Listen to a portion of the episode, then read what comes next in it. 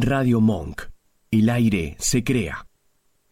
En cuarentena, Monk sigue al aire, transmitiendo desde nuestras casas. Armamos dos estudios paralelos para que sigas disfrutando de la programación de siempre, con contenido nuevo y en vivo. En cuarentena, el aire nos une. Bienvenidos a Mi Lado B, un espacio dedicado a los sentidos. Dale, prepárate vamos a disfrutar de un nuevo encuentro.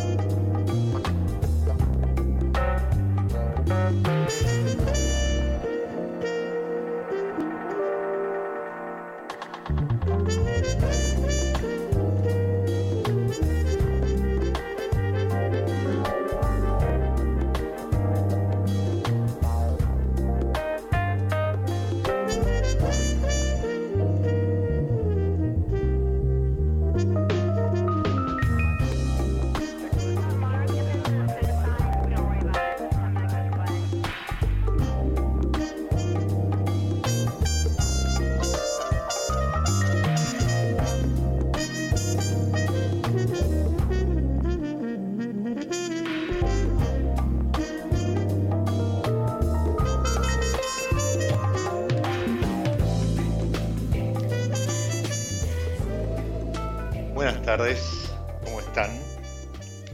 Hola, ¿qué tal?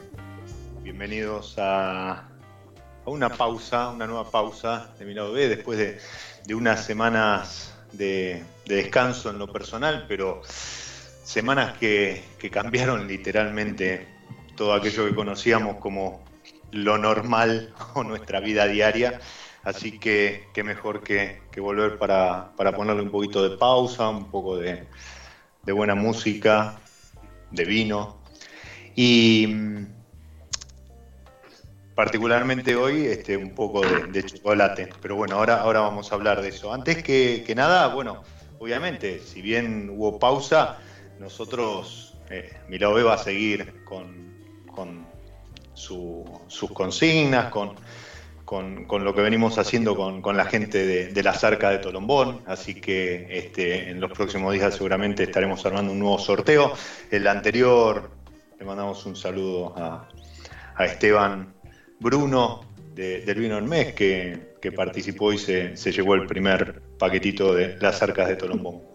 Y por otro lado, también eh, está pendiente el sorteo de dos botellas de trapecio Malbec de, aquellos que les presentamos con Mauro Villarejo de, de Bobo Wines en, el último programa, eh, el 10 de, marzo. Y, mm, y bueno, acá estamos. Escuchamos a The Faz y, y un tema eh, muy acorde en esto de, tratar de enganchar siempre la música con, el tema, con, después a mitad del programa con, el vino, con el varietal. Eh, el tema era Death for Chocolate o, Muerte por Chocolate. Y, justamente en una semana en la que eh, debe ser una de las semanas en las que más chocolate se consume en nuestro país, no sé si en el mundo, pero en nuestro país con motivo de la Pascua, huevos, conejos y demás, pero bueno, estamos atravesando una situación que, que ha modificado muchas cosas. Lo que seguramente no, no, modificó es la pasión que tiene cada uno de ustedes. Eh, ya lo decía eh, Franchella en su personaje, eh, que, la pasión no cambia, ¿no? Y, y seguramente a, a, Lore Galazo de Las Romeas, a quien saludo, le doy la bienvenida, eh, tampoco le cambió la pasión por el cacao o el chocolate. Lore, bienvenida. ¿Qué tal, Diego? ¿Cómo estás? ¿Qué tal a todos? Buenas tardes. Obviamente eh, cada uno en su casa, ¿no? Este, por eso también va a haber a lo mejor algún pequeño delay Estamos, estamos en cuarentena. Sí. Exactamente, exactamente. Llenos de chocolate, pero en cuarentenados. Exacto. Exacto. ¿Cómo es? ¿Es eh, cacao, chocolate? ¿El chocolate es el producto? El, el, chocolate es un derivado del cacao, obtenido sí. con el fruto cacao. Cacao es el fruto del árbol teobroma, cacao L, es el de donde se obtiene, eh, bueno, es el árbol del cacao. Eh, teobroma y, y, significa los dioses. ¿Significa Dios? Sí. Alimento, ah, okay. alimento de los dioses. Alimento de los dioses. Teo, eh, teo Dios, broma es alimento. Eh, por, sí, alimento y está asociado eh, justamente al chocolate como alimento de los dioses. Debe ser por eso también que nos atrae tanto, ¿no? Sí, eh, sí. Y, y hoy pensaba que, que este, justamente en, en, estos momentos en los cuales eh, el tema del encierro, el aislamiento, ¿sí? nosotros que, que, que tenemos esa cosa latina de, de, juntarse, de abrazarse, de, de, saludarse, que el beso y demás. Eh, estamos atravesando un momento donde todo eso tiene un, un impas y, y el, el, chocolate como que levanta, ¿no? Cuando pinta el bajón. de eso se parece un poquito al vino. En realidad tiene, eh, tiene un, eh, en, su composición el, cacao eh, tiene un, una sustancia que se llama feniletilamina, que, justamente es, lo, más parecido a la sensación de enamoramiento y de, y de placer que, que, nosotros podemos tener en, en, en nuestro, en nuestro cuerpo, digamos. Eh, sí. Bueno, eh, hay algunos estudios de algunos eh, médicos en algunos centros de Estados Unidos que eh, han tenido la teoría de que, eh, o dicen que, de alguna manera que la feniletilamina es una sustancia que se segrega en el cerebro. Perdón los tecnicismos, no soy médica, pero bueno, es lo, lo, lo que he estado leyendo sobre el tema. Eh, eh se segrega naturalmente, no sé, por ejemplo, ante una caricia o a un, un roce, un, el enamoramiento con una persona, tiene que eh, eh, se segrega justamente la feniletilamina que es, es una sustancia que se encuentra en el, en el cacao. Eh, por eso también esa connotación de, de felicidad, ¿no? O sea, eh, tiene un, un, digamos, un elemento que, lo, que sostiene esa teoría, digamos. Qué bárbaro. No sé eh, si me escuchas bien, sí, ¿no? Sí. Sí, sí, sí, por momentos se entrecorta, cualquier cosa te, te, te hago volver atrás. Y el cacao es fruta, no es eh, semilla. O sea, con lo que se elabora el chocolate, la materia prima es fruta del, del árbol este que mencionabas. En realidad, el, eh, el fruto del cacao es una mazorca que en su interior tiene un eje eh, donde se insertan todos los granos de cacao ah, y todos okay. esos granos de cacao están envueltos en una sustancia, en una pulpa rica en azúcares que es lo que favorece después la fermentación, eh, eh, que cubre todo, todos esos granos. Cuando es época de cosechas, que eh, generalmente son dos cosechas grandes en el, en el año, todo depende, algunas fechas depende de la zona en cuestión de la que estemos hablando. Algunos por ahí están en cosecha ahora, por ejemplo, otros están por entrar y otros ya han, han salido de cosechas. Depende justamente el origen del grano. Eh, y bueno, para las cosechas se cortan con un machete eh, de, eh, la mazorca, se abre en dos y se, saca, se, se sacan todos los, los, granos de ese rack. Queda dentro. El perdón es un eje donde, se enganchan, donde están enganchaditos todos los granos. Se sacan todos los granos, se, se van juntando en un balde, a eso se lo denomina grano en baba, y después de, una vez que están que, levantan las cosechas van llevándose a, los centros de acopio donde se hace la fermentación y el secado. Eh, eso es como, así contándolo medio rápido, ¿no? Bien.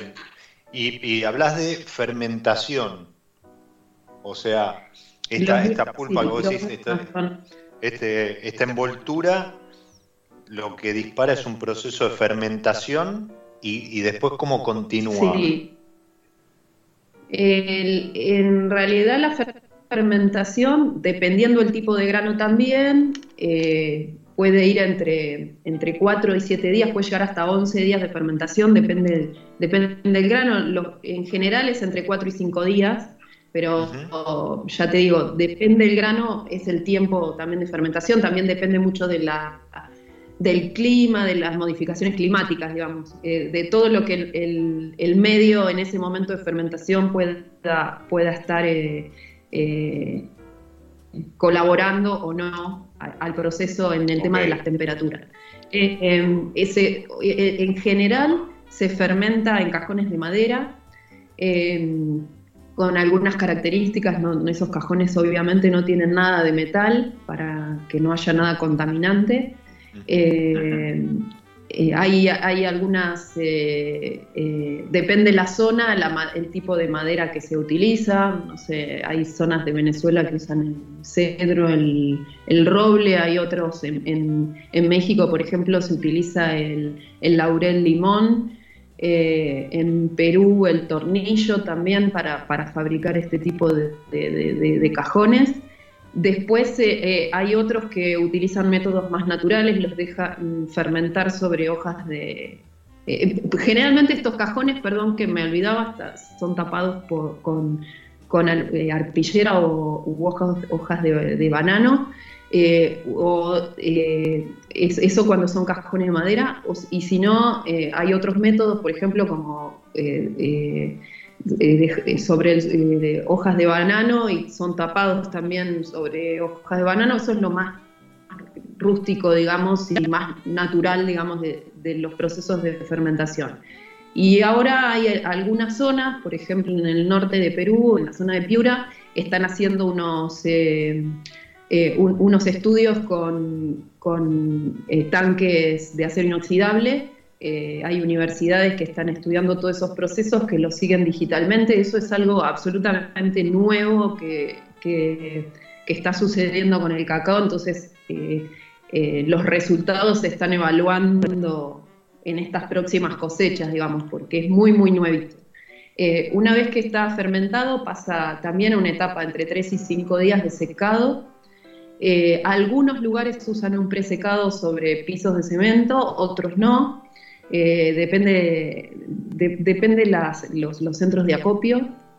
Eh, en, el, secado se pone sobre unas camillas eh, con unas redes que están separados del suelo más o menos unos 30-40 centímetros. son, entran muchos granos y se tratan de que eh, sea solamente una, una, capa de, granos, cosa de que se, que se puedan secar parejos, ¿no? Tratan de que no haya mucha capa de granos. Eh, perdón si hablo mucho. no, no, por favor. Em, y, justamente esa etapa de secado es la que, eh, bueno, igual yo no entré mucho en la parte de fermentación. La fermentación también tiene dos etapas, o sea, para pasar, estoy tratando de ser por ahí, para no ser tan pesado, haciendo un resumen de, esto, eh, del tema de la fermentación y el secado. Eh, Respecto a la fermentación, una pregunta antes de, seguir con, el proceso que estás describiendo y, entiendo perfectamente que es simplificado. Em, la fermentación, ¿qué efecto? O sea, eh, para hacer el paralelismo, sabemos que en el vino la fermentación lo que hace a grandes rasgos es convertir el azúcar de la uva en alcohol. ¿sí? Sí. La fermentación en el grano de cacao, ¿Qué, es lo que genera? me meto yo un cachito. Me, meto un cachito. ¿Sabés que es prácticamente como hacer un vino y un vinagre en cinco días? Porque vas a ver que están las dos fermentaciones. Una alcohólica, ahí te lo cuenta. A, a, quien, a, quien, saludamos es a Claudio Santarcieri. No, eh, él está, está acecho de, de, de, meter cucharada. No, está perfecto. un, saludo, un saludo a él, este, que seguramente debe estar acompañando ahí copa en mano el programa. Exacto. Y la próxima vamos a cuando se abra esto. Varios de los de, de, los trabajos de campo que hicimos en Perú lo hicimos juntos, así que digamos que él está también ahí metiendo cucharada con, con conocimiento de causa. Incluso a veces me da mucho más aporte en él conociendo lo del vino, ¿no? claro, es que, a ver, uno, uno para tratar de entender algo que para mí es desconocido y, por eso te estoy dejando hablar porque este, mientras trago saliva pensando en, alguna barra de chocolate, eh, trato de ir haciendo un paralelismo con algún proceso conocido. ¿sí? Entonces, este, hasta ahora teníamos un, grano que está recubierto con esta eh, membrana que vos dijiste que era como rica en azúcares y entiendo que es ahí donde arranca la, fermentación, pero eh, ¿qué, efecto le hace al grano? O sea, lo, en realidad, que... Sí. En la fermentación lo que se hace es eh, matar el embrión del... la base es el embrión del, del grano de cacao. O sea, tiene dos, dos cotiledones y el embrión. La fermentación logra eso eh, e incluso hoy, por ejemplo, en algunos procesos, eh, cuando, cuando más, más tendríamos que ir en el proceso más avanzado, eh, ese cotiledón muerto le aporta como más acidez al, chocolate. Entonces hoy está hasta sacando esa parte del, perdón, del embrión eh, para, eliminarle incluso más residuos de acidez al, al, al chocolate final, ¿no? Sí, sí, o sea, lo, que hace es, sacarle la parte de semilla que tiene para que termine siendo un grano exactamente, muerto, entre comillas. Después con el secado, por ejemplo, eh, el, grano de cacao tiene que quedar entre un, 7, un 6 y un 7% de humedad nada más, justamente para que no se reproduzcan determinados hongos eh, y se pueda copiar.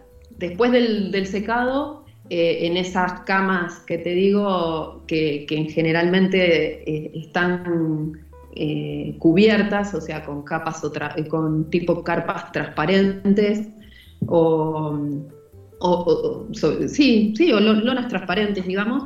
Eh, algunos lugares por ahí están un poco más avanzados con, algún otro tipo de techos, pero muchos eh, están, eh, están así cubiertos, justamente para que la lluvia no, no, interfiera en el proceso. Y después pasan al centro de acopio. Hasta ahí, digamos que quedan acopiados para luego ser vendidos. Una vez que son vendidos, eh, puntualmente eh, yo voy a, estoy hablando sobre lo que es el, cacao fino, más allá de lo, hay muchos procesos, incluso después podés encontrar eh, por ejemplo, los granos corrientes, que son los granos que se venden así a la industria, a veces ni siquiera están fermentados, son granos lavados y vendidos directamente eh, o con una fermentación rápida o en bolsas. Hay, hay varios, yo no quiero complicar, estoy hablando de, digamos, eh, del proceso por ahí de un grano Muy más simplificado. De, Y de un grano cuidado, no industrial, digamos. De un, o, sí puede ser industrial, porque hoy hay industrias que mantienen estas trazabilidades de producto, eh, pero no, no hablo del, ni del chocolate de kiosco ni, ni, del chocolate masivo, digamos. Hablo de, una barra de chocolate donde se cuida el origen del grano. Por eso hablamos de un tipo de grano que es cacao fino de aroma, que tiene un perfil organoléptico, tiene un valor agregado, ¿no? Eh, está tan bien cuidado el proceso que mantiene las propiedades del grano, que eso es lo que busca este tipo de, proceso, digamos, son los famosos procesos tritubar o vinchubar. Tritubar cuando son cuidados desde, el, desde el árbol por el productor de chocolate, vinchubar que son cuidados desde el grano de cacao. Eh, Esto es un poco, un poco de vuelta, haciendo este paralelismo, es, es lo que hoy en la industria del vino está eh, tan favorecido que es haber entendido que el vino nace en el viñedo. Entonces, el trabajo arranca desde el análisis del, suelo, donde vos vas a plantar para después monitorear esa planta para que finalmente eso te termine dando un vino de calidad y con una trazabilidad, como vos decías, desde, no, porque este suelo con este perfil, con este clon, con este tipo de planta, de de conducción, etcétera, etcétera, eh, te aseguras. No empezás a trabajar en, el, en, la uva, en la bodega, para ver si, si es un blend, si cómo lo fermentás. No, no, arranca muchísimo antes. No, incluso hoy se están trabajando en, en campos, se están trabajando con microlotes, eh, se están haciendo se está haciendo mucho trabajo, sobre todo, por ejemplo, en Perú con los granos nativos. Eh, la verdad que yo estoy en contacto permanente con, productores. Eh, aprovecho a saludar a algunos que están escuchando, a, la gente de Bagua Grande, a Jonathan y a Carolina, a la gente de Topache, sí, a Mario y también a la gente de, Ecuador, que ahora están en Quito, de, de Manila, eh, quiero mandarles un saludo que seguramente me están escuchando en este momento. Y no, no, quería empezar a nombrar porque seguramente voy a dejar afuera a muchos. y después va a llegar el, mensaje reclamando. No, no, además son los que aportan todo, todo el tiempo info y vamos compartiendo experiencias y uno da ideas desde el lugar. Obviamente no somos productores, pero siempre hay algo de inventiva o de, o, de, experiencia que uno puede aportar y ellos aportan un montón al conocimiento de uno y a, y a las ganas y, a toda esta cuestión de emprender. Eh, no sé, ahora por ejemplo con la gente de Bagua Grande, eh, eh, de Cuyay, estamos armando todo un proyecto de, tabletas de origen que la verdad para poder tenerlas acá con nosotros cuando, cuando pase todo esto que viene de un desarrollo de bastante, bastante data y, bueno, hubo todo un conocimiento con el productor, muchas charlas, mucho, mucho intercambio de, conocimiento y de, de trabajo para poder llegar a, a, esos productos. La verdad que para mí es más que un placer de, poder tener ese tipo de productos después acá en la Argentina. Eh, Una notita al margen antes de, de comenzar, de, comenzar, perdón, de volver al, proceso este que nos estabas comentando. Eh, vos nombraste Perú y Ecuador. Entiendo que nosotros no somos, eh, Argentina no es productor de, cacao. Eh, alguna vez comentamos que, había algunas, algunas pruebas y demás, pero Exacto, en Misiones. Y, mm, invernadero, vamos a aclarar que todavía son en invernadero. Sí, sí, sí, sí, son, son primigenias. ¿Y ¿qué, otro productor importante tenemos en, América o a nivel mundial? No sé cómo se ubica Ecuador y... Te cuento cómo es el, mapa, digamos. Eh, el cacao es originario de América. Eh, originario de América del Sur, domesticado en América Central y México. Por eso uno asocia el origen con, México, con los aztecas, los olmecas, con Centroamérica, digamos, pero en realidad el origen es sudamericano. Y domesticado, o sea, el, producto chocolate tiene su, su, comienzo en Centroamérica. El cacao no. El cacao, hay data, data de 5.000 años, de civilizaciones que, estaban en Sudamérica. Puntualmente hay como dos estudios eh, paralelos, o sea, eh, uno que, que, por lo menos el, que, de lo que tuve al alcance en la última feria de Perú, que está centrado en el sur de Ecuador y norte de, eh, de, Perú, perdón, no sé si dije bien, eh, sur, sí, eh, es el... Sur de Ecuador y norte de Perú. norte de Perú. Bueno, en esa zona está hubo indicios, se, encontró, se encontraron indicios de teobromina. Teobromina es un alcaloide que está presente en el grano de cacao eh, y es lo que hace alusión a la presencia de cacao. Se, eh, encontraron algunas vasijas, unos restos de, uso doméstico de esas civilizaciones que, contenían teobromina. Eh, incluso creo que eran como en algunas alhajas, tipo collares también, que, que, tenían presencia de teobromina. El grano de cacao eh, sobre todo en la parte de, México, que es México obviamente Norteamérica y, otras zonas de, Centroamérica, eh, era, era un símbolo de... era, se, utilizaba como moneda de cambio. Eh, el grano, o sea, siempre, el grano de cacao tuvo un valor muy importante justamente en la zona de México y Centroamérica.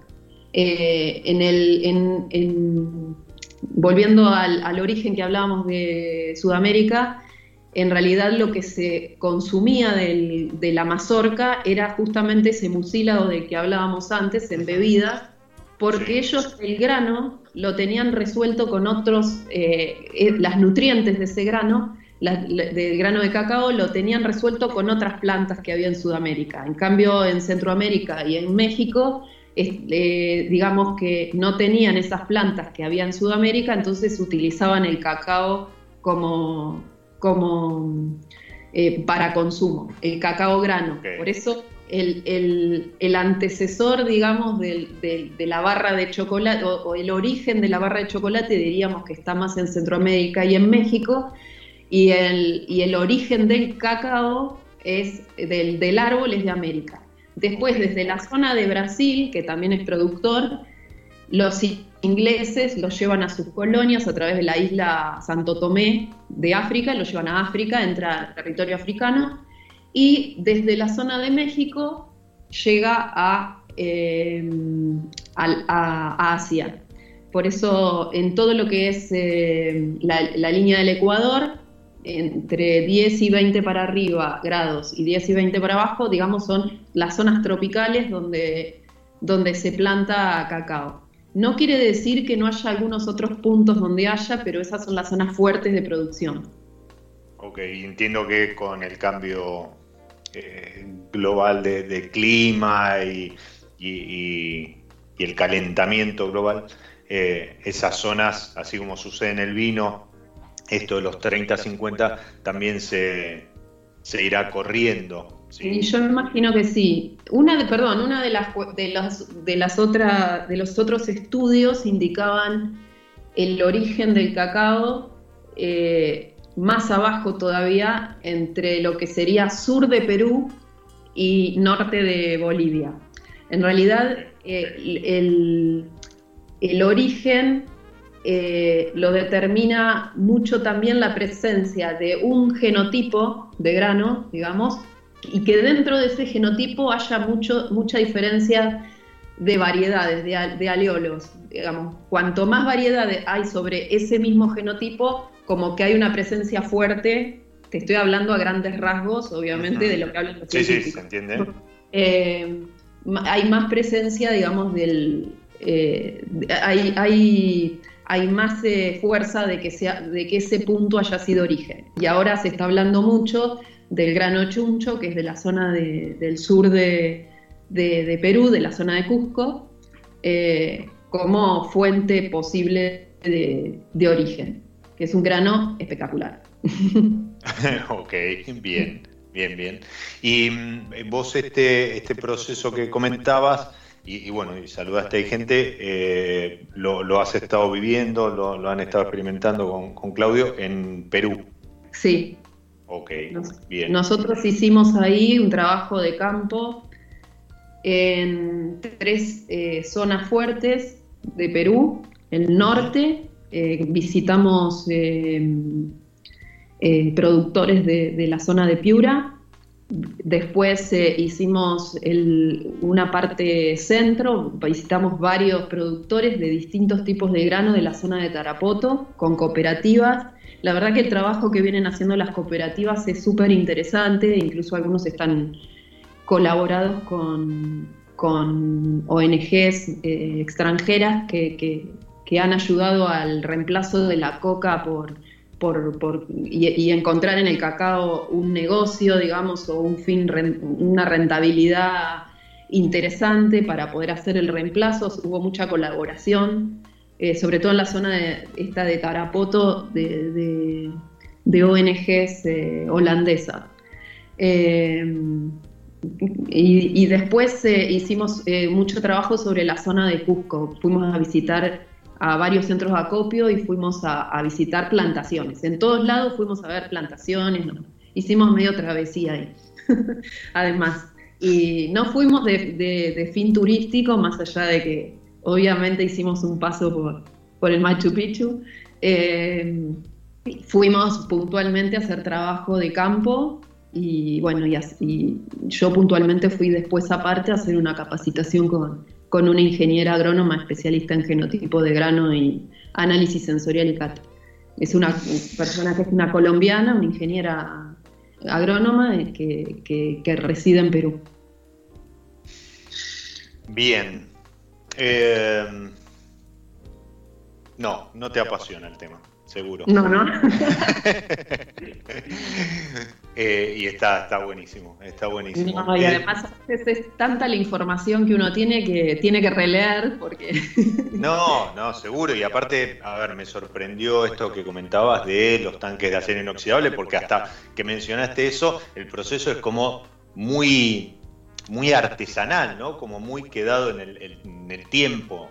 O sea, que la, la evolución esas cuestiones, por ejemplo, de estar tan al día hoy acá en Argentina, que tan lejos estamos de, todos esos procesos, es solamente estar en, o sea, eh, a mí obviamente me implica, por eso digo que son, que los productores son mis grandes maestros, porque, por ejemplo, todo en, en, la zona de Piura se experimenta un montón, tanto con camas solares, como porque las hemos visto cuando fuimos, Ahora con lo de la, de las camas solares ya estaban hace un tiempo eh, en experimento de, eh, dentro de los procesos de, en los centros de acopio, pero lo de los tanques fue hace poco, que son digitalizados desde las universidades, y eso es gracias a, o sea, todo eso uno se va a empapar.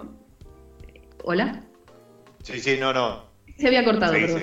Y eso se va como... Eh, eh, uno se va empapando estando en contacto permanente con los productores. Bien, bien. Em, vamos a hacer una, pequeña pausa, así eh, vamos procesando un poco toda esta información y, como es habitual en, en, Milove, la pausa, dentro de la pausa, eh, viene de la mano de, los amigos de, de San Felicien, que acompañan este momento y, siempre me invitan a, seleccionar algún tema para, acompañar un varietal. Hoy el varietal es el Bonarda. Yo estoy con un blend que, tiene una, buena composición de Bonarda. Em, ahora, ahora después con Claudio vamos a, comentar con qué, con qué están ahí. Y mm, el tema es un tema de Serge Gainsbourg, se llama anguas, y se podría traducir como angustia o, ansiedad, y creo que son dos, dos sensaciones, dos, dos, sentimientos, dos estados de ánimo que en estos días nos, nos podría estar complicando un poco el, el aislamiento y esto de, guardarnos. Pero creo que eh, una copa de, vino o una buena tableta de chocolate pueden combatirlo, así que solamente disfrutemos de la música mientras disfrutamos también de, una copa o una tableta.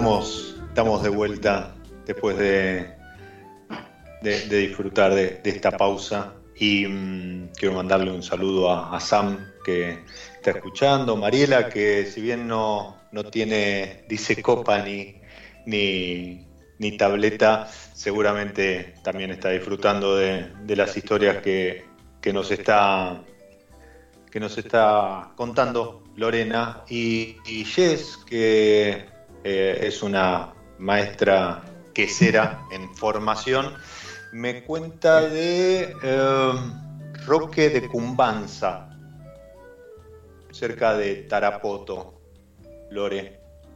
Eh, mira, sí, yo quiero hacer un poquito de corrección ahí sobre el mapa, no quiero que me reten los de Perú. Tarapoto está más lo que sería noreste. Nosotros en la organización fue como el centro, Tarapoto en la organización del viaje, pero ubicado en el mapa sería centro noreste, digamos. Eh, no es centro-centro de Perú, digamos. Eh, quiero que se me enojen mis amigos peruanos. Eh, perdón, conozco este lugar. Me interesa que me lo digas y lo investigamos. Tomando Lima como el centro, tanto Pica como Tarapoto están al norte, ¿no? Piura hacia el océano y Tarapoto está en el, en el Amazonia. Ah, bien. Sí, exacto. Brasil, comenta, comenta que sí, es más este, selva. Por lo que, por lo que dice Jess. sí. Le mandamos un, Es un saludo. Selva, sí. Pero yo en, en Tarapoto estuvimos eh, haciendo el trabajo de campo con la gente de, de- de la cooperativa Oro Verde. Eh, y si Jess nos puede pasar el, el contacto o, el, o los o si se puede contactar con nosotros por redes para que nos cuente un poco la experiencia eh, sobre, lo que sobre lo que está comentando, sería genial. Nos encanta saber cosas nuevas, así que, para nosotros es genial. Bien, bien, después lo- lo- los pongo en, contacto. Igual en, en redes, arroba las eh, pueden seguir de cerca Arroba ahí las romeas.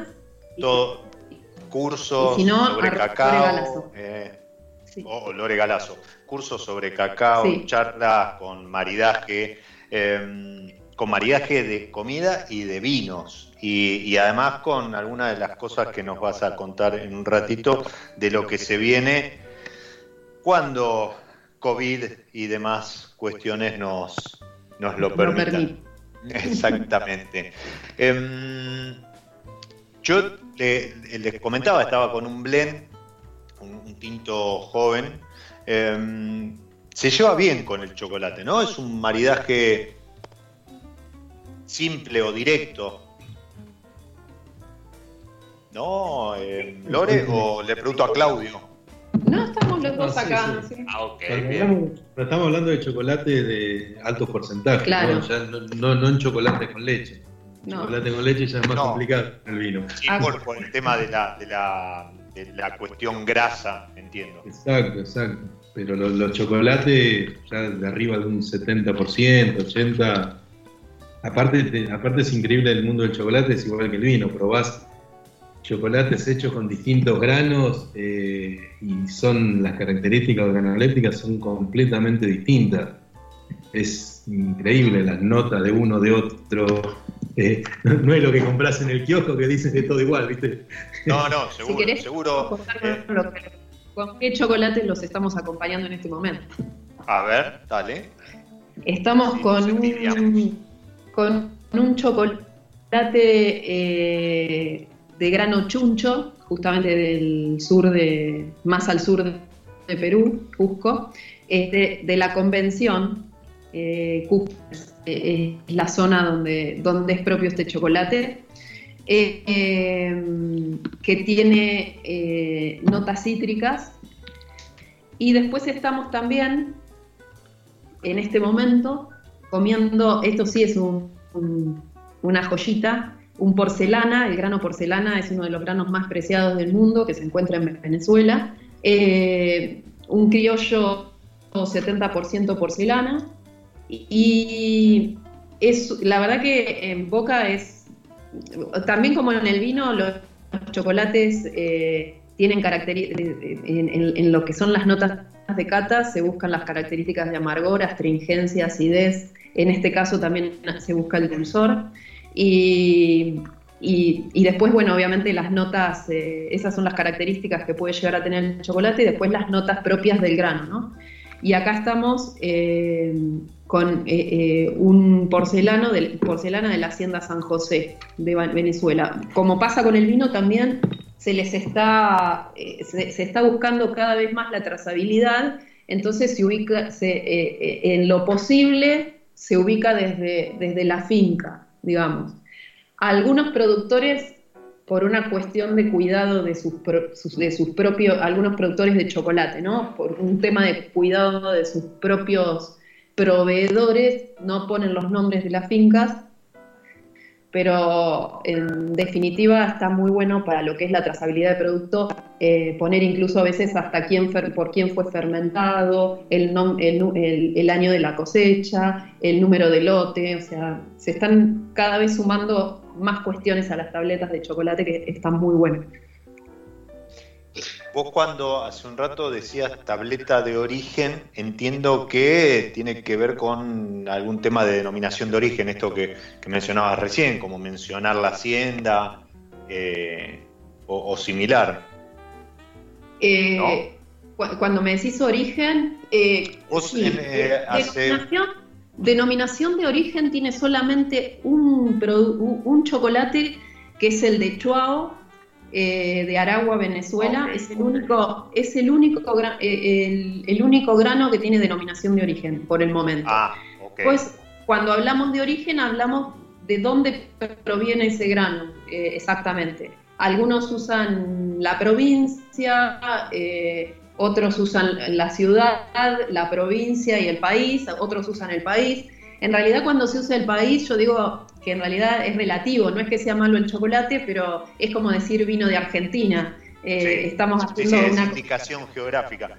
Pero eh, ¿cuántas variedades hay?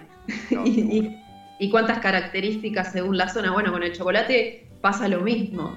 Eh, un mismo grano plantado, la planta en, una, en un determinado sector de la finca o plantado en otro sector de la finca tiene mucha, mucha variante de sabor y eso lo vivimos sobre todo en Cusco.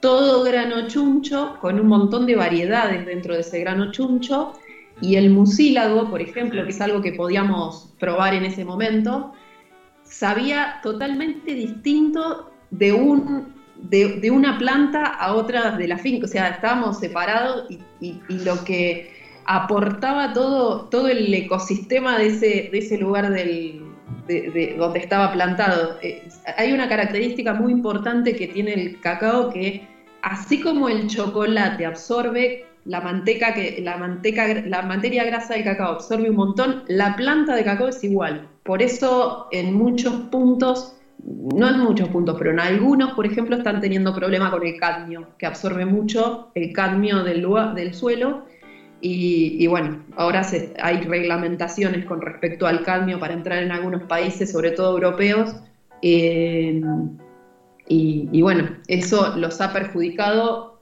incluso teniendo granos excelentísimos. Ahora también se cuida de eso. Justo la planta absorbe un montón todo. Entonces, lo mismo después pasa con el chocolate, pero la planta en sí absorbe mucho, por eso eh, las, las plantas de un sector al otro varían 100%, eh, y estamos hablando de, unas, de fincas chicas por ahí, pero eh, varían un montón los sabores. Realmente fue algo... Bueno, Claudio ya no quiere probar más porque creo que se probó lo que todas, todas las plantas de Cusco, creo que se los probó y llegó un momento, yo no quiero comer más, claro, porque se había probado la mitad del, de la finca, ¿no? La gente de eh, migraciones lo, lo, estaba acompañando a la frontera para... Sí, exactamente, exactamente. dijiste...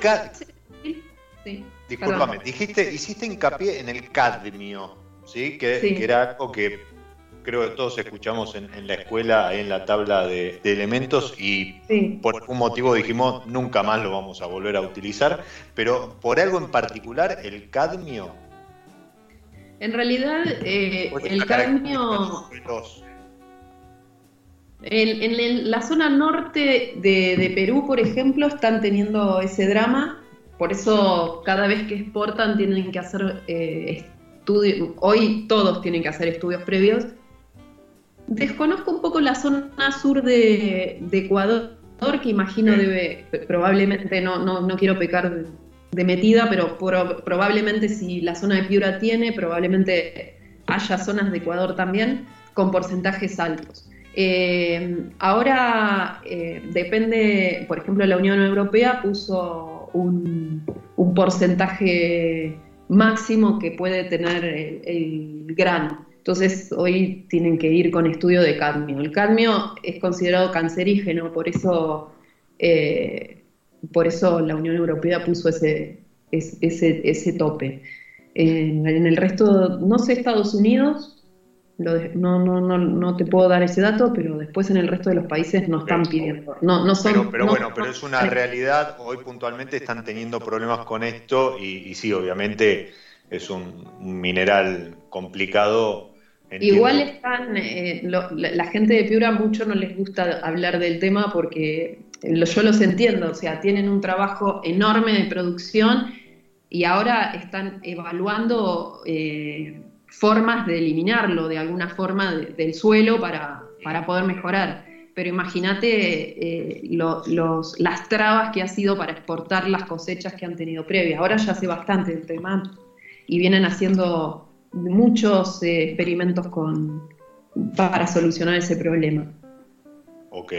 Y las Romea, ¿cómo, cómo, cómo, o sea, ¿cómo engancha con todo esto? ¿Qué, qué, tiene en, en cartera como para trasladarnos todo ese mundo maravilloso, más allá de lo que viene haciendo y, que se pueden ver, como decía antes, en redes, en tanto a, chocolates, cursos y degustaciones. Em, ¿Por qué todo esto de eh, la trazabilidad, eh, em, grano de, calidad y demás? La verdad que eh, hace, bueno, que estoy en el mundo del, chocolate, eh, este año, justo en agosto, se cumplen 10 años justos. Eh, vamos a, Este 14 de abril abríamos nuestro primer espacio al público en Mercat, eh, que estamos cerrados por el momento hasta que nos den la posibilidad, de, digamos, de, la apertura, porque al ser un mercado, imagino que va a tener más tiempo de apertura, para la apertura pero mm, e-, eso es lo próximo que se viene. Eh, pero bueno, ¿cómo, ¿cómo, llegamos a este punto? Bueno, hace cuatro años eh, me puse muy autodidacta a, empezar a investigar sobre el tema de, los granos de cacao, sobre el, el, grano fino de aroma, que es, es, eh, es el mayor productor es América Latina y América Central y, Sur, y México, en Norteamérica es México, y, después eh, empecé como a contactarme, eh, primero leer un montón, comprarme libros, empezar a investigar, eh, horas y horas leyendo y leyendo y leyendo, hasta que eh, en un momento, eh, a través de una empresa, de, la representante de una empresa peruana acá, Viviana, eh, me, empecé a contactar con peruanos para, poder ir a las fincas y, ahí empezó, bueno, ahí empecé a, enloquecerme haciendo los trabajos además, digamos que no es tan accesible como, como acá para movernos, porque digamos, esto está en plena selva, eh, es más complejo llegar, hay lugares que realmente son una odisea, te aseguro que fue un trabajo de aventura todo lo que hicimos con Claudio en Perú, eh, pero pero te digo que cada cosa valió la pena porque lo que aprendimos, y, puntualmente ahora hablo de mí, de lo que aprendí en, las fincas y, con las, y, con la capacitación que hice, eh, más allá que yo llevaba una previa de, estudio y, de, lectura apasionada, por llamarlo de alguna manera, eh, me, volví adicta casi a, toda esta información y me parece que uno no sabe nada y tiene que seguir estudiando, entonces me vuelvo loca. Y bueno, a partir de ahí nació la posibilidad de, transmitir eh, toda esta pasión y estas ganas de que el otro eh, pueda tener acceso a esta información que nosotros tenemos más lejana, digamos, al no ser productores, y, a tener un cuidado de lo que tenemos en mano, porque después está todo el tema de las grasas, de la composición eh, de las grasas del cacao, que, hoy es, primordial leer lo que estamos comprando para no, no llevarnos un chasco de que parece chocolate y no lo es, de tener cuidado con las grasas hidrogenadas que muchas veces nos venden como chocolates que no es. Entonces me empecé a meter todo en ese mundillo y yo dije, hay que llevar, hay que traerlo, hay que de alguna manera hay que comunicarlo. Eh, también con Claudio me, ayudó un montón eh, estar en contacto de esto desde, como le pasa a él con, sus, con, con, las bodegas que representa, o sea, él está muy en contacto desde origen con sus productos. Entonces a mí me, también eso me, acompañaba un montón. Eh, y bueno, me metí, me metí, me metí y, hasta que en un momento el año pasado me pareció que era el momento para armar un curso y hice el primer curso de cacao y derivados, cacao de la A a la Z, que lo hicimos con, eh, en, en, Alegra, en el restaurante de Mariana Chaval, eh, con un cupo limitado, porque fue bastante personalizado el, asunto, con mucha cata, mucha cata de muchos lugares del mundo, eh, no solamente de, tabletas de chocolate, hicimos cacaos, eh, cacaos en polvos naturales, mantecas de cacao, harinas de cacao, hicimos uso de productos derivados, no chocolate, hicimos de todo, hemos hecho charcutería, panes, galletas. No, no, no, quiero olvidarme de nada, porque la verdad que el curso fue fantástico, con la presencia de muchos profesionales internacionales, expertos en fermentación, expertos en, en algunos determinados procesos. Eh, por eso digo que, que, tengo la fortuna de estar rodeada de, de gente que trabaja en campo permanentemente y que son maestros prácticamente de lo que, eh, de cualquier, de, todo lo que sé, porque la verdad que cualquier duda que tengo, eh, también me vuelvo loco, porque cada uno de los productores, cada uno con su libro, ¿no? Es más, cambias de... Hay, hay, un formato de, identificación de genotipos de grano y te, y te, los cambian, los llaman de todas las maneras habidas y por haber de un país al otro, capaz que tenés el mismo grano llamado de distintas maneras, entonces te volvés loco tratando de de, de, ir viendo eh, dónde uno está parado con el, con el tema, pero la verdad que es apasionante. Y bueno, ahí y a, partir del curso nació Sabe Cacao, que ahí es donde estamos trabajando harinas de cacao y derivados. O sea, las romeas es más que nada eh, chocolate, por eso estamos ahí también desarrollando la parte de tabletas directamente con los productores. Entiendo perfectamente, no, no, pero entiendo perfectamente porque es lo que le pasa a cualquier enófilo cuando va a conocer un, viñedo, este, vuelve con, la cabeza dada vuelta y, entrar en contacto con los productores, con el elaborador, con el agrónomo y que te cuente que la piedra y que el viñedo y que la barrica y demás es, es un viaje de vida. Y, y esto, te digo que nos quedamos cortísimos con el programa y con un montón de, preguntas para seguir indagando, con lo cual entiendo que cuando todo esto se destrabe y, sabe cacao este, vea la luz y demás, eh, vas a estar nuevamente invitada para, para que nos sigas contando acerca de, la nota del cacao. en vivo, obviamente. Sí, totalmente, totalmente. Esto está muy lindo hacia la distancia, pero como que le falta algo. Así que eh, la, la invitación es probar.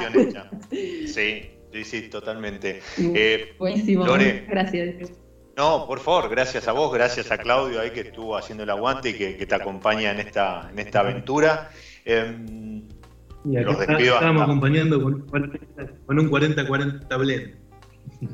Bueno, eso también tenés que, tenés que venir a la radio y traerlo y seguramente tenemos que hacer algún programa con, alguna de, las bodegas que, con las que estás trabajando que tienen excelentes etiquetas y, siempre buena calidad. Así que queda, queda la invitación hecha. Bárbaro, ahí vamos a estar seguramente con, Lucas y probando y contando más de 40-40. Y ahora allá al norte de Italia lo veo difícil que se vuelva. no, pero, pero, pero hay, que, hay que aprovecharlo. Los despido este, a ustedes de vuelta. Muchísimas gracias, muchísimas gracias a los que estuvieron ahí este, disfrutando del programa y haciendo la pausa en este aislamiento. Como siempre les digo, este es mi lado B, soy Diego Migliaro y les digo que disfruten. Chao. Nos encontramos en cualquier momento en otro episodio de Mi lado B.